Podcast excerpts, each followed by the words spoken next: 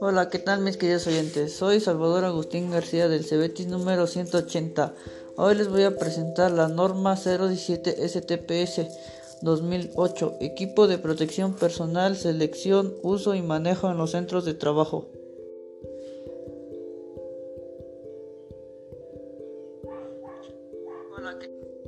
El objetivo de esta norma es establecer los requisitos mínimos para que el patrón seleccione, adquiera y proporcione a sus trabajadores el equipo de protección personal correspondiente para protegerlos de agentes del medio ambiente de trabajo que dañen su integridad física y su salud.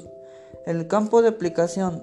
Esta norma se aplica en todos los centros de trabajo del territorio nacional en que se requiera el uso de equipos de protección personal para proteger a los trabajadores contra los riesgos de las actividades que desarrollen. Las definiciones. Autoridad de trabajo es una de ellas. Son las unidades administrativas que realicen funciones de inspección que actúen en auxilio de aquellas que se presenten en los centros de trabajo. Otra, equipo de protección personal es el conjunto de elementos y dispositivos diseñados para proteger al trabajador contra enfermedades y accidentes. La tercera y última es la disposición final. Medidas que se aplican en equipos de protección personal deteriorado.